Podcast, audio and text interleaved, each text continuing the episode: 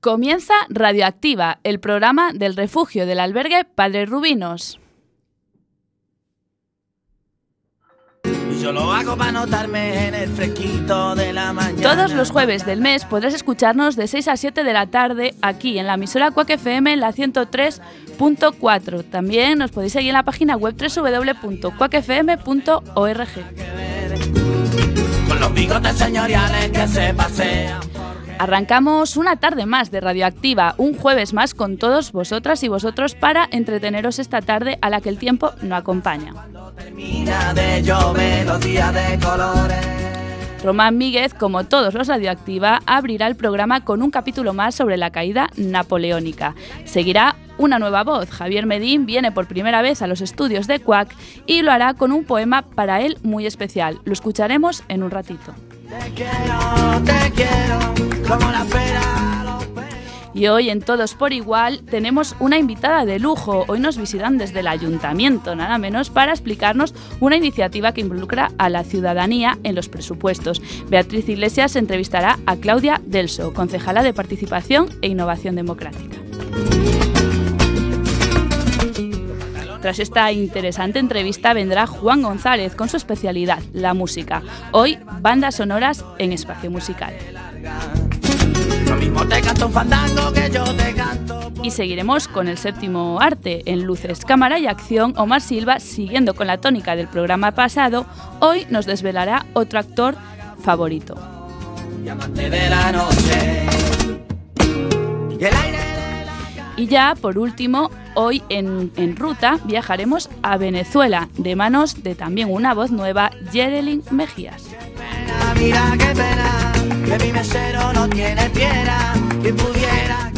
Este programa está realizado por muchas personas del refugio del albergue Padre Rubinos. Algunos nos acompañan hoy aquí con sus voces y otros nos escuchan desde el refugio. En la parte técnica está Marta Fernández y al micrófono Clara de Vega. Empezamos.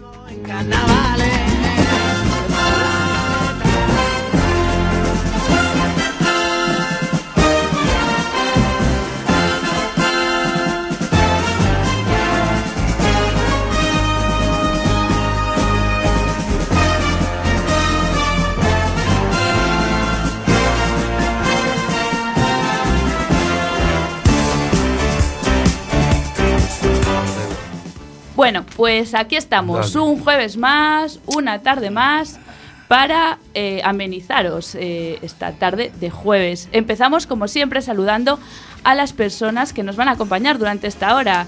Eh, Juan González, muy buenas tardes. Buenas tardes, Clara y compañía. Muy buenas tardes, Beatriz Iglesias. Buenas tardes de nuevo. Muy buenas tardes, Javier Medín y bienvenido a Cuac FM y a Radioactiva. Hola, buenas tardes. Buenas tardes, Omar Silva. Muy buenas tardes. Y muy buenas tardes, Román Miguel. Buenas tardes.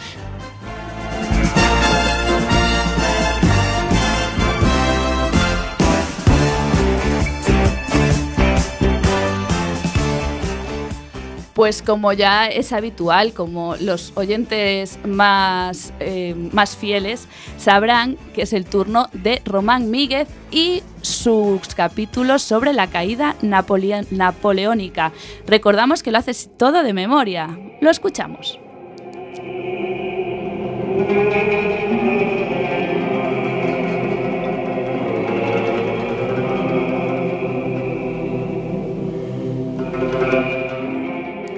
Hola, muy buenas tardes, queridos oyentes.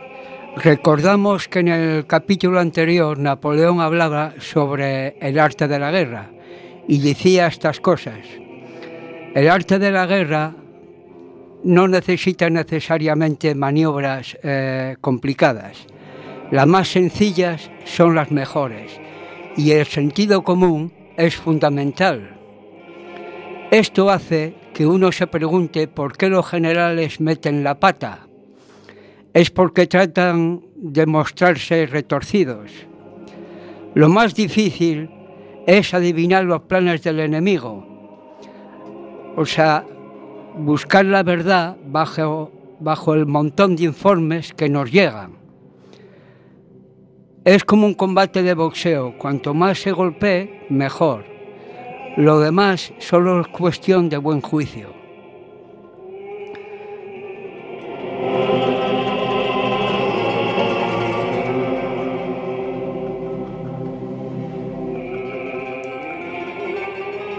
En Bélgica, el ejército del norte iba a verse obligado a hacer frente a dos ejércitos, de los cuales el prusiano era el más numeroso. Lo mandaba el príncipe Jeval Leverech von Blücher. En 1815, su jefe de Estado Mayor, el eh, August, August eh, un militar de bastante prestigio y larga experiencia, eh, nombrado oficial al barón von Muffling, Neixonneau le, mandó llamar. August Neixonneau le mandó llamar y le dijo con estas palabras, manténgase en guardia con el duque de Wellington, pues este, este distinguido general se ha acreditado tal, eh, tal engaño, o sea, le gusta ir con engaños y que ya sobrepuja a los mismísimos Nabad, que era una tribu enemiga de la India de los ingleses. Los ingleses, los, los generales ingleses, no confiaban nada en los prusianos. O sea, todo era imperfecto.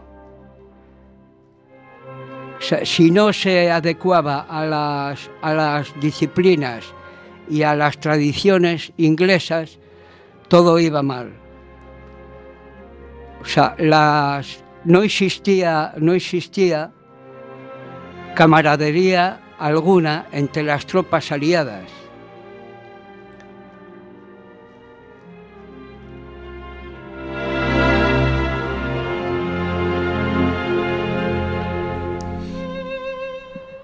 Esto se debía a que, tanto por una parte como por otra, al desconocer la lengua que hablaba la otra y dado también a las grandes diferencias de paga que existía entre, entre los aliados, pues era prácticamente imposible que hubiese tal incremento de, de compañerismo entre los aliados.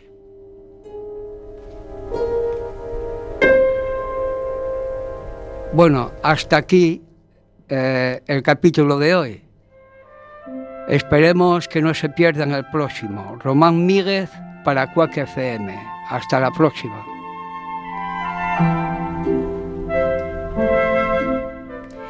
Gracias, Román, por transmitirnos tu sabiduría. Es como una audioguía sobre la historia. Es una pasada escucharte. Eh, ¿Cuántos capítulos nos quedan? ¿Cuatro? Cuatro. Muy bien, pues estamos ya casi, bueno, estamos por la mitad de, de esta serie de capítulos sobre la caída napoleónica. Y continuamos esta radioactiva con una voz nueva. Como dijimos antes, Javier Medín viene por primera vez a Radioactiva para eh, contarnos, para interpretarnos, para recitarnos más bien, un poema que a él personalmente, pues para él es muy especial. Lo escuchamos.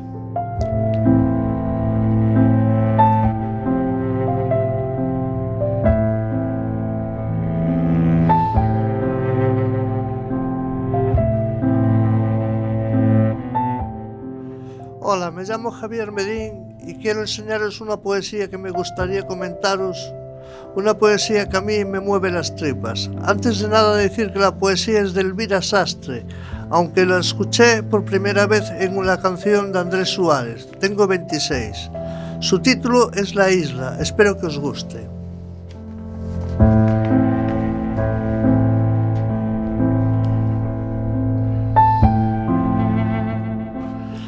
¿Cómo voy a querer olvidarte si estamos hechos para recordarnos? Te avisé, sin prisa. Mi vida es una ventana abierta, pero todas las puertas están cerradas. tú me miraste la mano y dijiste así, con el mar entre los dientes no vuelva, no vuela quien tiene alas, sino quien tiene un cielo. ¿Cuál es tu diferencia entre la soledad y el destino? Me llamaste isla, quisiste evitarme, hacer crecer tu piel entre mi tierra, deshacer mi invierno y alumbrar el abandono elegido de la arena.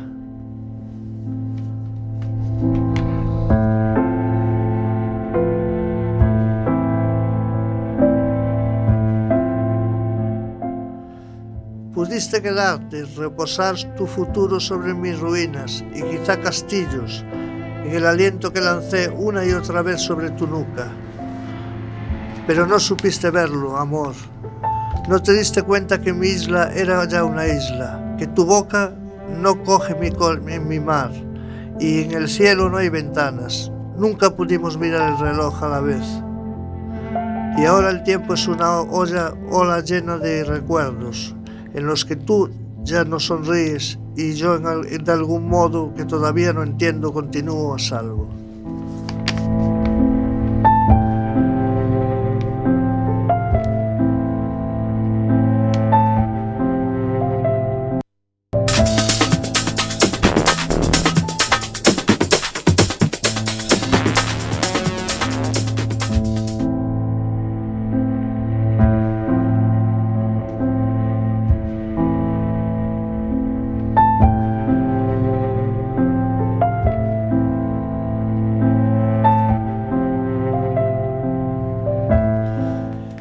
Esta poesía quiero dedicársela a mi madre y a toda la gente que está confiando en mí.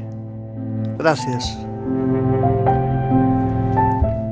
Gracias a ti por compartir una poesía tan hermosa y gracias por venir y atreverte a enfrentarte a estos micros. Esperemos que no sea la última vez. Muchísimas gracias, Javi.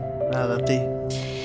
Y ahora sí que seguimos con el, programa de Radioactiva. Eh, seguimos sin la, sin la sección de deportes, que brilla por su ausencia. A ver, hacemos un llamamiento aquí a los del albergue que nos estén escuchando para ver si alguien se atreve con la sección de deportes que, pues por ahora, está está sin contenido, pero no podemos eh, olvidarnos de nuestra liga social.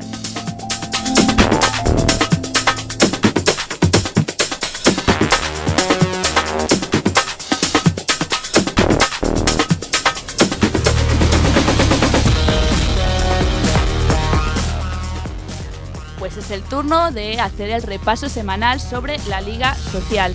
La pasada jornada, la número octava, terminó con un partido que fue bastante decisivo. Eh, Casco contra Claz ganó Casco con 6 puntos a 2, resultado que le valió a Casco para acercarse al primer puesto que hasta el momento lo tenía a Claz el punto que le hacía falta a los de casco para entrar en la cabeza de la tabla compartiendo puesto con Aclaz, lo consiguió en el último partido, disputado inaugurando la jornada novena.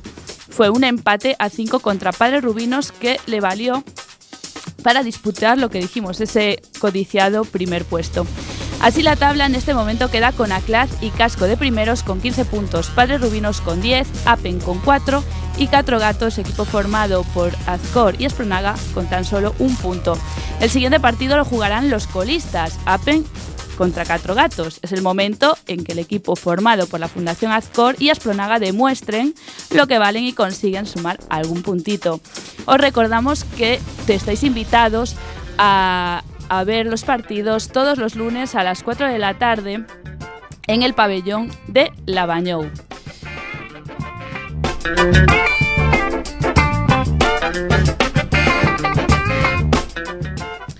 Aquí seguimos en el programa del albergue Padres Rubinos en Radioactiva. Son las 6 y 14 minutos en directo en Cuac FM, la 103.4. También podéis escucharnos en la página web www.cuacfm.org.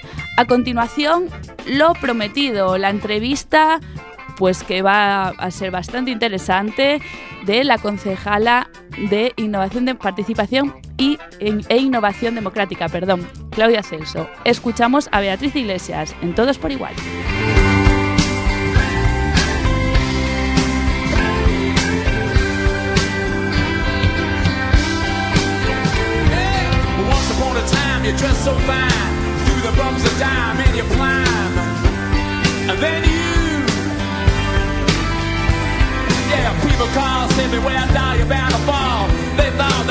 Were just kidding you.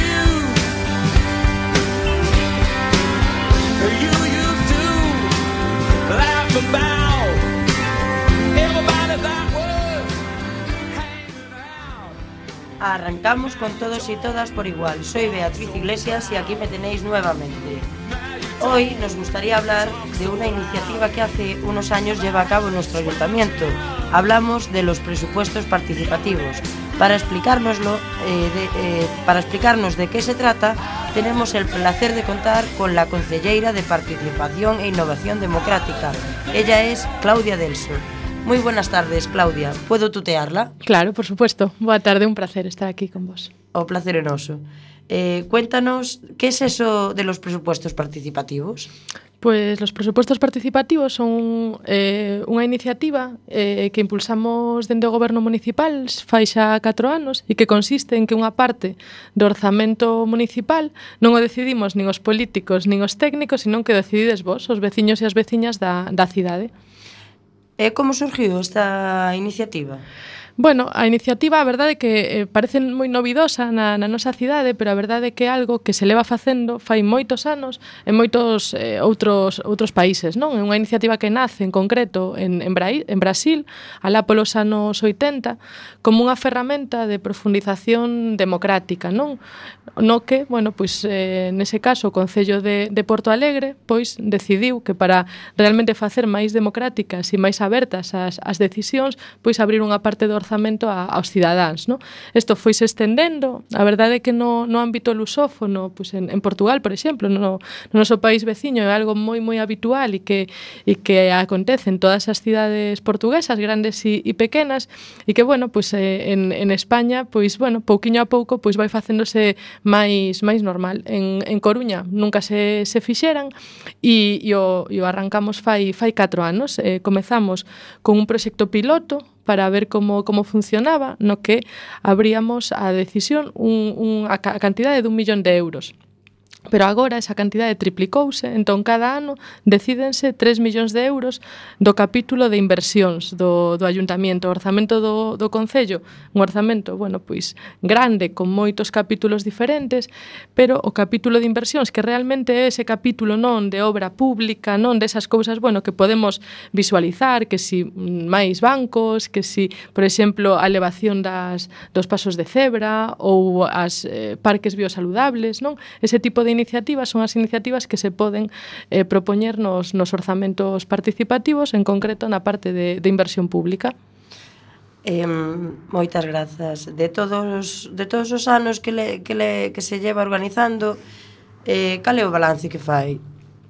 O balance que facemos é un balance positivo, eu creo que é unha iniciativa que arrancamos non dun xeito moi moi novidosa, é, é moi complexo a nivel técnico porque involucra a prácticamente todo o Concello. Non sabemos cantas propostas se van a presentar eh, cada ano. Hai propostas de todo tipo que, que compre que todos que técnicos de todos os departamentos do Concello pois analicen. Non? O ano pasado case que rondamos as 900 propostas. non Entón, claro, cada unha desas son moitas, son moitas propostas e ademais de... Unha gran decisión decidir cal Bueno, ta, eh, todo o proceso o deciden os, os veciños e, e as veciñas. O proceso consta de, de varias fases agora mesmo, ata, ata o vindeiro día 21 estamos na fase de, de, de achegas, non? Entón, calquer persoa, de feito, animo, aproveitando a entrevista, pois anímovos, non? Dende, dende o alberga, que tamén, pois pensedes que, que ideas ou que cuestións, que seguro que tedes un montón de, de ideas interesantes, non? Pois é o momento tamén de, de aproveitar esta iniciativa para... aportar o noso... Para aportar a vosa, a vosa visión e, e, e aportar, pois tamén, cales son as necesidades dende o voso punto de vista, non?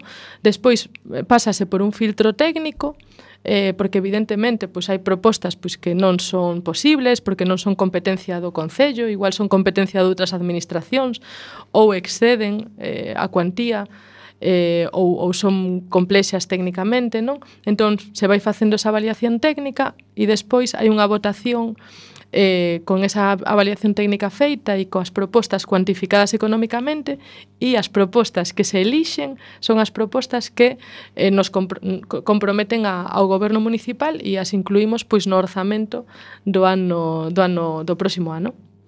Eh, deso iba, iba che preguntar eu agora que cales foron as máis mai, maioritarias.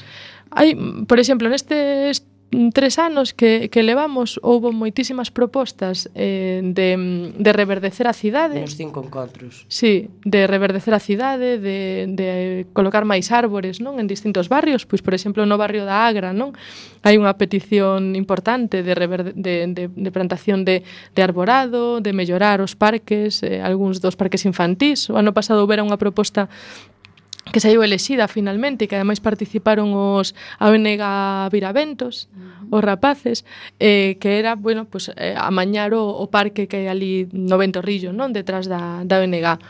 Eh, tamén, por exemplo, propostas de desenvolver unha app eh, no móvil para poder facer todo o pago do transporte público a través do, do teléfono móvil. Esa foi unha proposta tamén que xa está feita e que desenvolvimos fai, fai un par de anos. Eh, outra proposta interesante que saiu foi repintar todo o carril bici, de, pois, de toda a cidade, sobre todo o da o do paseo marítimo que estaba, a verdade, pois eh, estaba bastante estaba bastante Aceptado. Sí. E, e outra proposta interesante, porque tamén os orzamentos participativos teñen isto de que, de que sodes os cidadás os que nos colocades non a, aos políticos as, as vosas prioridades baixo o voso punto de vista. non eh, Foi, por exemplo, restaurar todas, todo o conxunto escultórico dos xardíns de, de, de Méndez Núñez, que a verdade é que nunca se, se fixeran e había esculturas pois, que estaban eh, bastante estropeadas, sucias, lles faltaban partes e tal. Entón, houve unha, unha veciña da cidade que, que observaba isto eh, fixo esta proposta e máis persoas consideraron que iso tamén era, era importante e había que facelo saiu elexida e, e fixose non? Son, son exemplos de, de distintas iniciativas que se foron facendo nestes anos Bueno, hola, boas tardes, Claudia. Boa tarde. eh, eu quería preguntar, canto cantas propostas hai eh, o ano?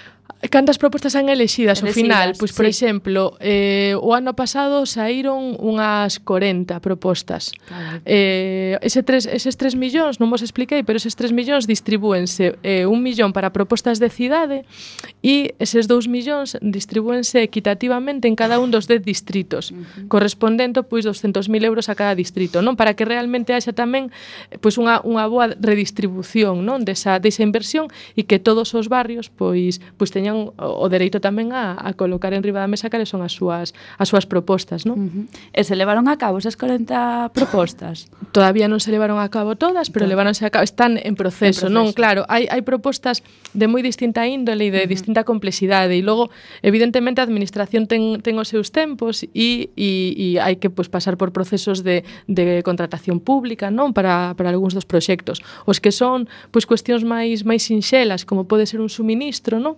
Houve unha, unha proposta elexida ano pasado que foi eh, com, comprar eh, 250 contenedores para recoller o aceite usado máis, no? e colocalos en cada un dos barrios. Esa, por exemplo, foi unha iniciativa que xa está executada. No? Uh -huh. E logo hai outras que, que xa che digo, estamos traballando nelas e serán executadas pois, nos, nos vindeiros meses. E se propuseron as ideas locas, quero decir, algo así desmesurado que ou non, ou todos eh, máis ou menos... Hai propostas, en xeral son propostas moi sensatas. Sí, sí que hai, ás veces, como propostas que teñen moito moito sentido, pero que se cadran non son unha inversión pública, non? Onte, por exemplo, estive na Universidade de senior eh, falando dos orzamentos participativos e me decía unha señora eh, a miña proposta sería facer unha escola de, de cans, non? Como para educar a, aos cans e para que a xente saiba como, bueno, pois pues, como recoller as, as cacas e tal. E decía, claro, O sea, interesante, non? Como, como idea. Sí. A construcción da,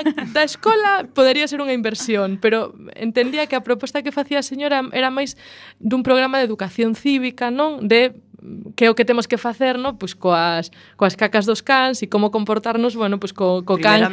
Na, efectivamente, no?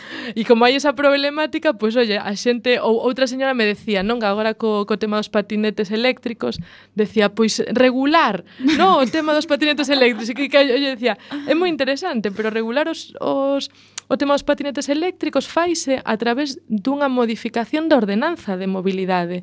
Claro. Eso é outra non é unha inversión pública, é facer unha modificación dunha ordenanza, dun, dunha, dun marco normativo que temos no Concello. Non?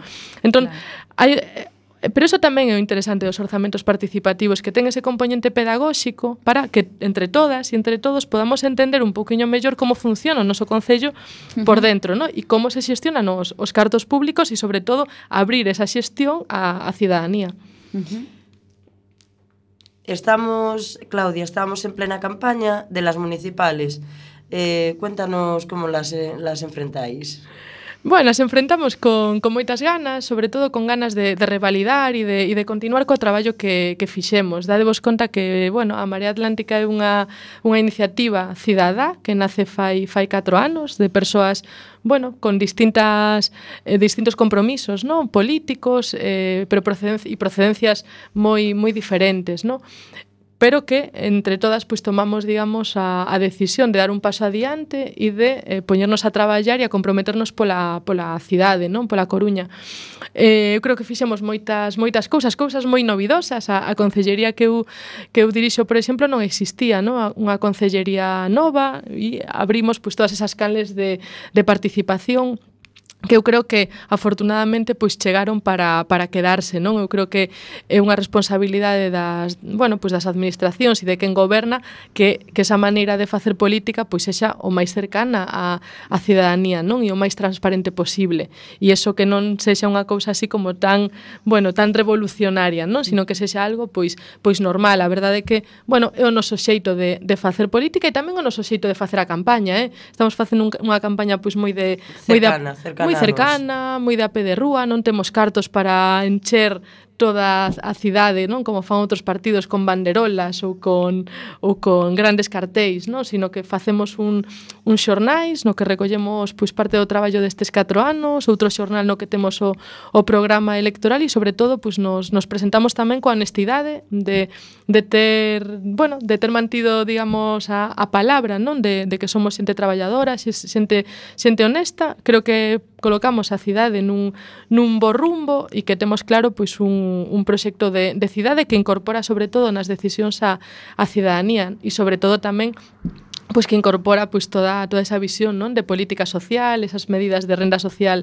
eh, municipal, ese aumento, non? Pois somos a cidade de Galicia, por exemplo, neste momento que que máis gasto social facemos, non? Esas cousas pois non se non se comentan nos nos xornais, pero bueno, esa é ese é o traballo que que fixemos e así nos presentamos e eu agardo que que a cidadanía pois eh, saiba eh, valorar todo iso e, e revalidemos esa, esa alcaldía para poder continuar facendo o traballo como estivemos facendo estes anos. Bien, entonces, ahora xa deixamos un pouco a política Veña. un ladinho. ahora falemos un pouco sobre ti. Mira, eres licenciada en Historia del Arte e tienes un posgrado de xestión, en Xestión Cultural e Cooperación Internacional. Con este currículum, que foi lo que te llevou a dedicarte a la política? Bueno, pois a verdade é que non sabía eu que esta entrevista tiña esta parte persoal, pero pero na encantada. A verdade é que eu son da Coruña e son, son de, do barrio, é eh, moi pertiño do, do albergue de Entre de... Agra e Labañou. Sí, sí, sí, sí, de aí, o sea, aí criei-me, estudiei no Rafael Dieste. Pero marchei da Coruña con 18 anos a Fon a Santiago, logo estiven en en Boloña, en Italia, facendo un Erasmus e logo en Barcelona, non? E estiven, bueno, pois a, por, a, polo mundo adiante, estiven traballando moito. De cal moito... gardas a mellor así un, o mellor recordo? O mellor recordo. Bueno, a experiencia italiana foi foi chula, que Boloña é unha cidade moi unha cidade universitaria, así moi activa e cunha conciencia política moi moi interesante. Entón eu creo que Boloña despertou en min bastante unha... O idioma o idioma apréndese rápido. Apréndese rápido sí, sí, sí, sí, é cuestión de soltarse.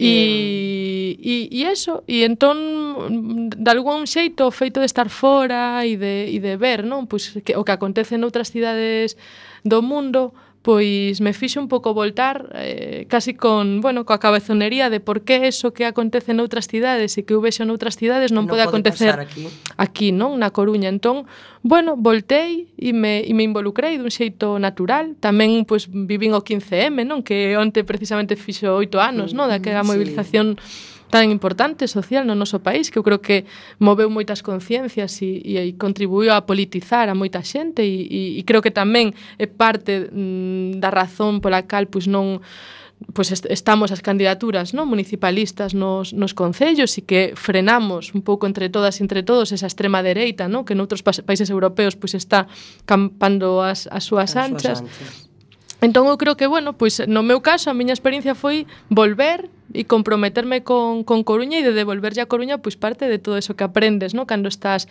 cando estás fora e, e atopei na Marea Atlántica pois un montón de xente pois con unha vivencia similar á miña ou, ou diferente, pero pero con un sentimento común e a verdade é que a, foi moi chulo todo todo o proceso de, bueno, de empezar a sair aos barrios, á rúa e de e de ver se si realmente había vontade de de cambiar as cousas e a verdade é que a houbo e logo pois gañamos as eleccións que ninguén se esperaba. Mira, mira Tamén sabemos que coordinaste proxectos locais, eh, nacionais e internacionais eh, explícanos un pouquiño así de que se trataba a historia.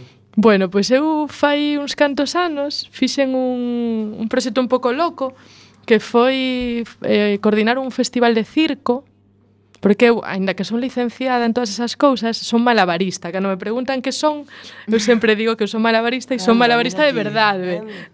sí, cando queirades vou ao, ao albergue vos, nos fa un, un, un taller ou algo. E, e entón, bueno, sempre estive moi vinculada a todo o mundo así escénico e a cultura e, a, e, a, e ao circo tamén.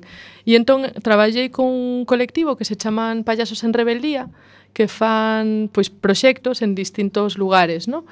entre eles fundamentalmente en Chiapas e en no Sáhara e en, e en Palestina.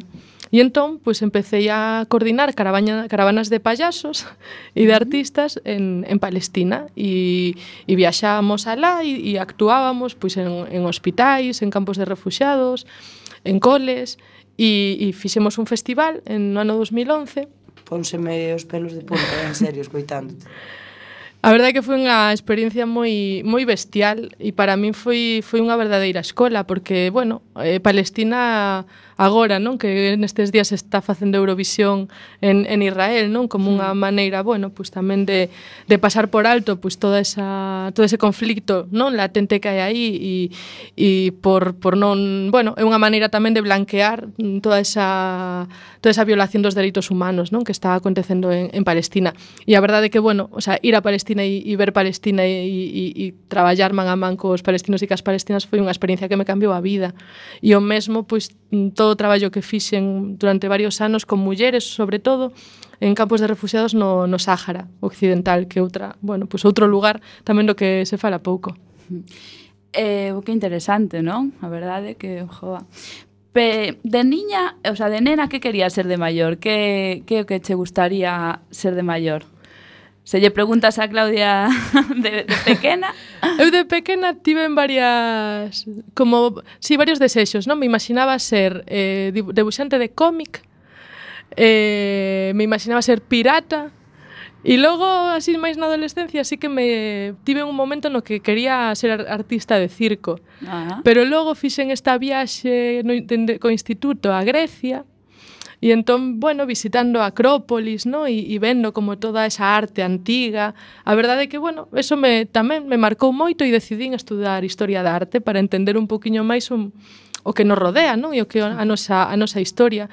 E a partir de aí, entre unhas cousas e, e outras, sempre mantiven, ademais da formación académica, todo un traballo mm, pois, de teatro, de formación en teatro, en temas de danza e, e a verdade é que me, me gusta me gusta moitísimo e sempre e sempre me gustou, pero logo nunca me acabei de lanzar, aínda que actuei e estive en compañías de, de teatro e de danza, pero nunca me, me lancei a, a, a ser artista, ¿no? Aínda que no fondo supoño que algo, algo de artista bueno, tamén sí, todos claro. temos, todos e todos temos. claro. E agora unha pregunta moi clara e sinxela. que es para ti la política? que para min a, bueno, para min a política é, é, a, é a, o compromiso que cada unha e cada un de nós adquirimos co, co modo en que vivimos non? As, as nosas vidas e nos comprometemos co, co noso entorno e co, co lugar no que vivimos e con como vivimos non? A, as nosas vidas. E eu creo que bueno que, que temos que facernos cargo das, das nosas vidas e, e, e no caso pois, da, dunha cidade pois involucrarnos eh, a nivel pois, comunitario como facedes vos non? vos facedes política facendo tamén esta radio comunitaria e este, e este programa, non? E iso non vai de ascripcións de partido, non? Vai de, de estar comprometidos pois co voso entorno, que co, coa vosa comunidade, non? No, no albergue e con eh, expoñer tamén a, a cidade pois como as, todo, todo que sodes capaces de, de facer, non? Entón vos tamén facedes política e non é tan non é máis importante a miña política que a vosa que a vosa política, non? Eu creo que é importante que cada quen pois na medida do que, do que poda e do que queira, se involucre na, na medida en que, en que vaya querendo en, en distintas facetas da, da súa vida. Comentar que esta pregunta non é miña, é do outro monitor da, de Padre Rubinos. Un saludo para el por, por ella. E grazas pola pregunta. eh, e ya para finalizar, que es lo más satisfa satisfactorio, satisfactorio perdón, y lo más complicado de ejercer la política? Pola política institucional, non? Bueno, pois o, o máis satisfactorio é pois cando ves, non, por fin feitos, non? Eh, materializadas algunhas desas ideas, por exemplo, nosas. Sí, as peticiones da xente ou proxectos concretos, non? Por exemplo, eu creo que destes 4 anos hai hai varios proxectos, non, pero un en concreto que lle teño especial cariño, que é un proceso de participación que fixemos coa comunidade escolar cos nenos e cas nenas e cos pais e as nais e as profes do Sanjurjo de Carricarte, que é un cole que está en Monte Alto, e, e que, bueno, pois pues, quixeron facer un proceso participativo para eh, deseñar, para imaginarse como facer o patio da escola, ¿no? Mm. Que era un patio, pois, pues, o típico patio de cemento, gris, feo, E os nenos e as nenas se imaginaban que eso pudiese ter cor, que pudiese ter máis máis árbores, máis plantas. Entón, todo iso o pensamos. Aí sí que había ideas locas, non? Había ideas de conectar os edificios con toboganes e tal. Foi moi bonito e fixeron moitas maquetas diferentes, consensuaron unha única maqueta e esas ideas se están materializando. E o máis complicado. E o, e o patio cada vez se parece máis a ese patio que os nenos e as nenas do, do Sanjurjo de Carricarte soñaron, non? Ese proxecto chamase o noso patio. E, e o máis complicado, bueno, pois ás veces a, a, a, moitas incomprensións, non? moitas contradiccións tamén que ten a política institucional, a lentitude dos procesos. É moi frustrante ás veces que os procesos administrativos Querer sexan, e llegar. Sí, e tardar tanto, non? Pois hai esa lei, non? Tes que facer unha contratación pública, pois o máis aberta posible, pero facer unha contratación pública, pois igual te tiras seis meses mm. para que as cousas se contraten, entón son seis meses ata que podes ter a obra contratada e podes empezar a executala, non? Entón, claro, pero as necesidades que hai nos barrios son inmediatas e te gustaría pois poder resolvelas xa. Entón, ese ese equilibrio, non, entre o que queres e o e o, e o facer as cousas ben e Entón, bueno, pois aí hai un equilibrio complexo e ás veces frustrante, para que mentir, non? Entre, entre bueno, as expectativas, non? E o que podes e o que non podes facer. Pero, bueno, en xeral, eh, é moi satisfactorio poder bueno, pois pues, servir. Tamén é moi moi exixente a nivel persoal. Entón, eu non querría que isto fose a miña vida para sempre, non? É un compromiso, digamos, temporal e, e circunstancial. Tampouco creo que a política ou o exercicio da política institucional teña que ser unha, unha profesión e que a xente pois apoltrone, non? Nos, na, nos concellos, sino que creo que ten que haber tamén un, un relevo xeracionais. Creo que é un, un lugar no que é interesante estar e, e pasar, porque unha maneira de de comprometerte, mundo, pero tamén de coñecer. Sí, sí, tamén ideas novas, a frescura, non? Xusto. Pois mm. pues muchas gracias, Claudia. Ha sido moi gratificante para mí entrevistarte e mucha suerte la, en la campaña.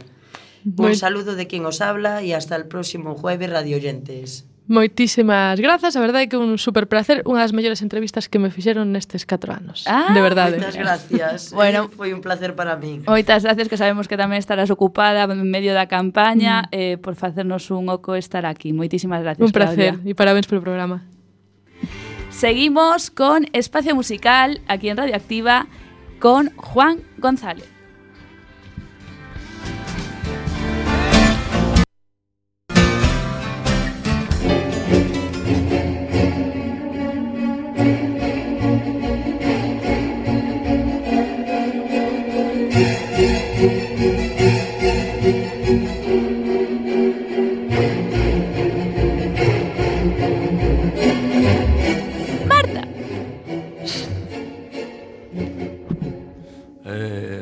Boas tardes. Soy Juan González y hoy en Espacio Musical voy a hablaros de la importancia de la música en el cine, ya que llega a marcar un personaje, resaltar momentos de intriga, emoción, en fin, diferentes sensaciones. El simple hecho de ir unos acordes nos recuerda o nos transporta a aquella película que vimos en un momento dado y que nos gustaría volver a ver. Además, en concreto, las bandas sonoras que son parte primordial del cine, dado que están presentes durante toda la película y pueden llegar a pasar a la película a un segundo plano, dada la gran importancia de la música. Es decir, que recuerdes la película simplemente escuchando una parte de la banda sonora. Cabe decir que no es sencillo lograr una buena banda sonora, ya que tiene un gran trabajo de componerla, encajarla en las escenas que transcurren en la película.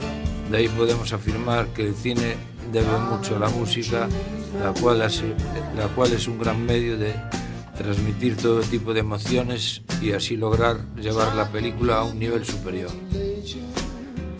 Bueno, voy a hablaros de varias bandas sonoras muy reconocidas de diferentes, de diferentes géneros. Comenzaremos, como no, por Psicosis, compuesta por Bernard Herrmann.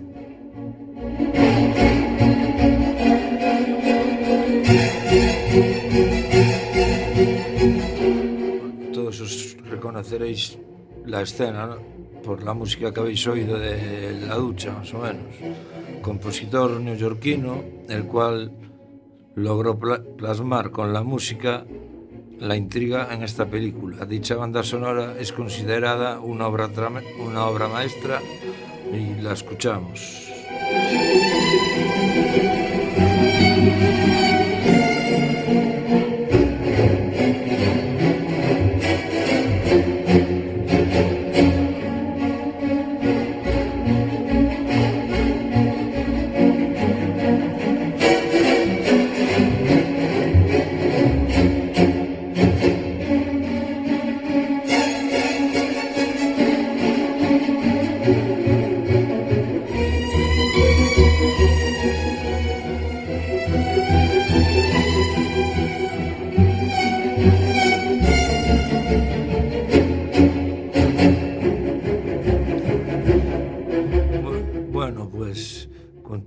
con otra banda sonora que es la de la película Carros de Fuego, compuesta por Evangelus Odiseas, más conocido como Vangelis.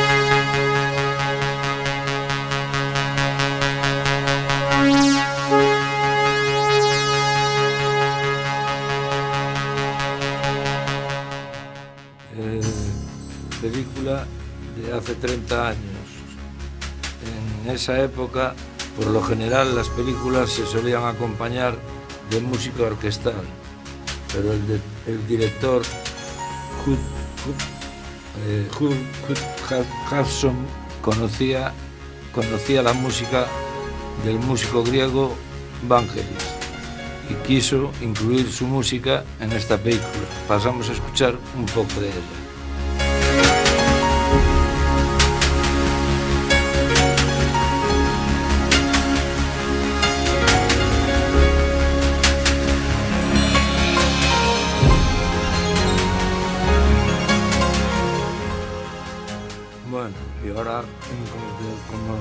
Antes, pues la música ha llegado a aportar el que marque el personaje de la película, como es en Forrest Gump. En 1964 se publica un álbum recopilatorio basado en las canciones que suenan en la película, pero la banda original fue compuesta por Alan Silvestri y fue publicada independientemente, de lo cual escuchamos un poco.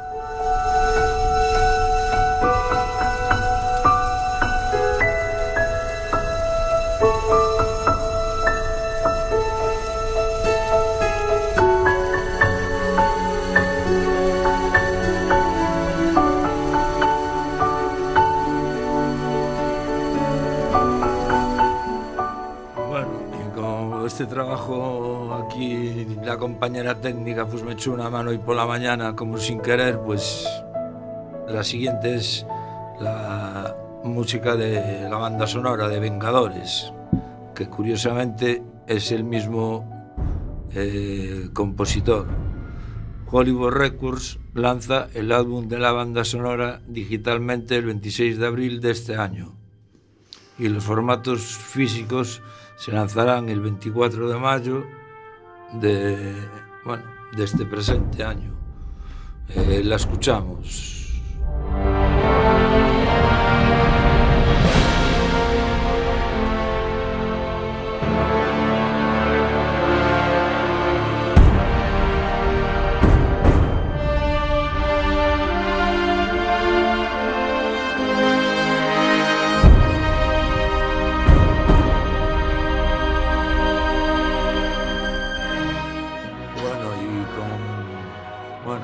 aquí acaba mi sección.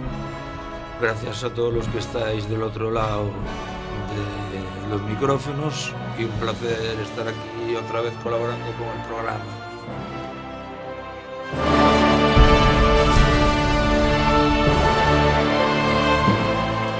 Muchas gracias a ti, Juan, especialista en música. Eh, a ver con qué nos sorprendes la semana que viene. Un- una sección muy chula, la verdad, recordándonos las bandas sonoras de las películas, que solo es escucharla y ya se nos vienen las imágenes. Sí, porque últimamente era todo pues, temas concretos, nunca habíamos tocado la música En o otros sea, ámbitos. pues está el hecho de ir es lo que comentaba, que una tal, y oyes esa sintonía y dices, hombre, mira. Y te vienen las imágenes todas de las Pues películas. ahí lo, lo comentaba hoy, mi misión imposible, película tal, y oyes y pues no me acuerdo del actor, pero a raíz Pero de la te música te traslada Sí, sí, sí.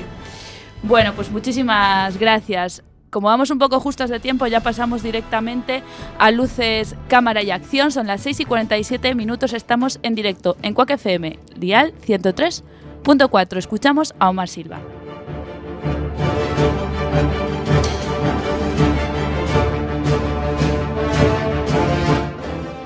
Muy buenas tardes, queridos radio oyentes de Radio Activa. Soy Omar Silva y otro programas más os voy a presentar la sección Luces, Cámara y Acción.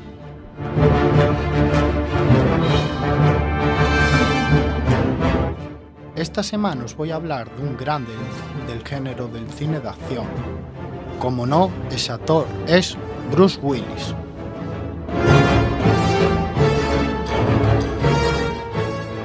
Bruce nació en Alemania en 1955. Su padre era un soldado en los Estados Unidos de América, por eso nació en una base alemana, de en plan, se crió en una base alemana de pequeño, pues ahí.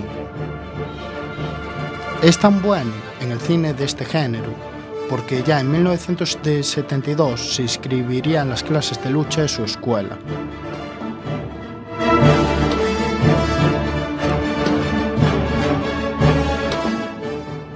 aunque siempre tuvo problemas con los estudios, y quién no, desde que se metió en el teatro de la escuela porque se lo dijo un profesor para superar así su problema de tartamudez.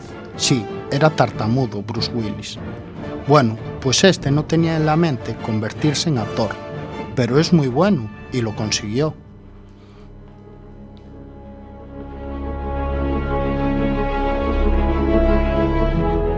Su primer papel fue de Addison Jr. en la serie Luz de Luna.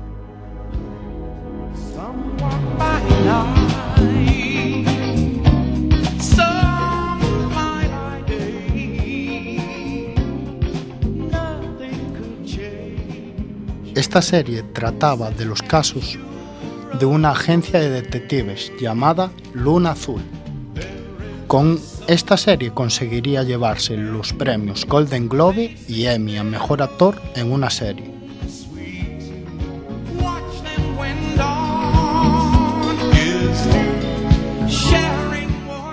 Pero la peli que lo catapultaría a la fama sería Jungla de Cristal. Navidad en Los Ángeles. California. ¿Va a venir papá? A ver qué podemos hacer, Santa Claus y yo. John McClane, un policía de Nueva York. ¿Qué decir de esta película? Un agente dentro de un edificio secuestrado por los malos y que hay rehenes. Qué tópico, ¿no? Pues en esta, en esa década no. Willis, Willis tiene actualmente cinco hijas, tres con su matrimonio de Demi Moore y dos con Emma Emis, una modelo. 640 millones de dólares de su caja fuerte. Y salvajes. Va a tener que matarme. De acuerdo. Lo haremos del modo de... Su mejor film, para mí, en mi opinión, es Alpha 2. Pero no va a tener más remedio. Éramos todos buenos chavales, de buenas familias. Jugábamos juntos, crecimos juntos. Y en 1999 vivíamos nuestra versión del sueño americano. Pero el que mandaba era... Bruce tan solo hizo de padre de quien secuestraba al protagonista. No parece mucho en la peli, pero la clave, en mi opinión. A lo largo de su carrera ha, es- ha realizado más de 60 proyectos como actor y productor, numerosos éxitos entre ellos. Por eso, si me estás oyendo, no cambies, Brucey. Y hasta aquí, por hoy. Au revoir, radio oyentes.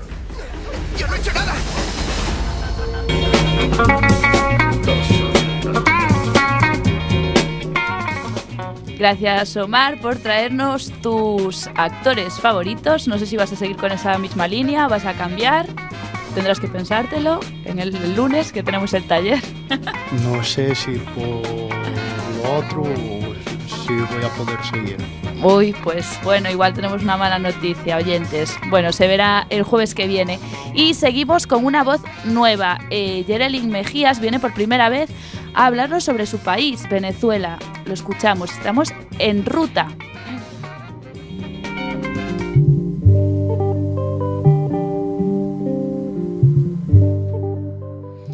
Hola, hola, buenas tardes. Queridos oyentes, mi nombre es Yerelin Mejía, soy venezolana. Bienvenidos a En Ruta, la sección para el turismo y sitios a los que viajar cuando no nos apetece quedarnos en casa.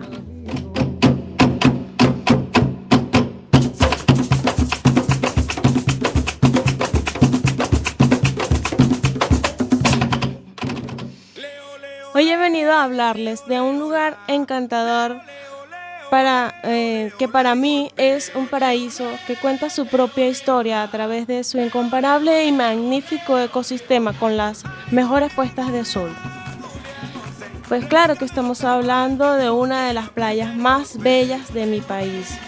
Por supuesto que estamos hablando de la maravilla de la costa de Aragua, específicamente de la playa Cuyagua. En la Costa de Oro, en donde está ubicada, está específicamente dentro del Parque Nacional Henry Pittier, llamado así en homenaje al insigne botánico Henry Pittier, quien trabajó arduamente por la conservación de los bosques de esta región. Un lugar para relajarte y olvidarte de la jungla de concreto. Entre sus encantos no solo podemos encontrar unas magníficas vistas, sino también su gente bonita y buena vibra llena de energía positiva.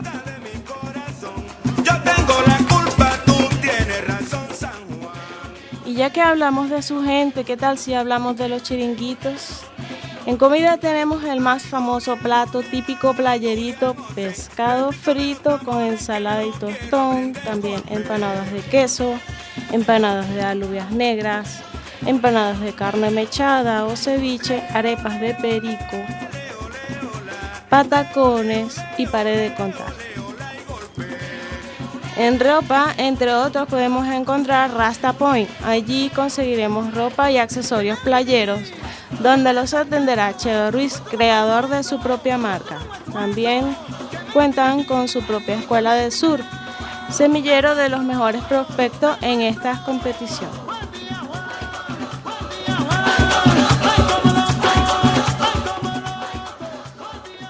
Uno de los mejores atractivos es su playa, con una temperatura templada aproximadamente a 25 grados todo el año.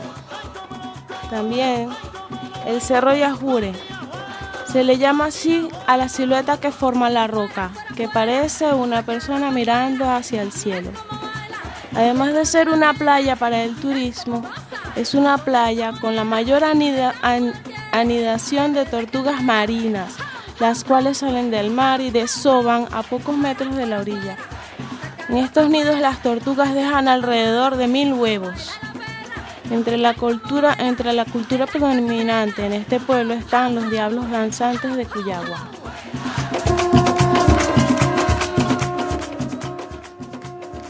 Es un lugar que me da mucha ilusión y ahora mismo tengo el sentimiento de volver a mi lugar favorito, ver mi gente, disfrutar de la gastronomía venezolana tan rica y variada.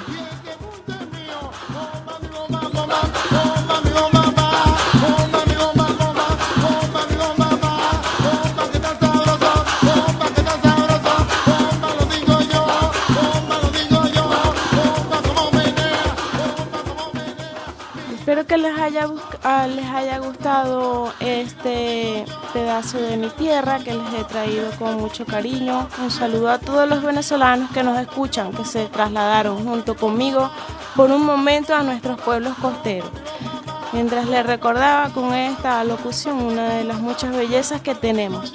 Gracias por este espacio a la radio Cuac FM. Un beso.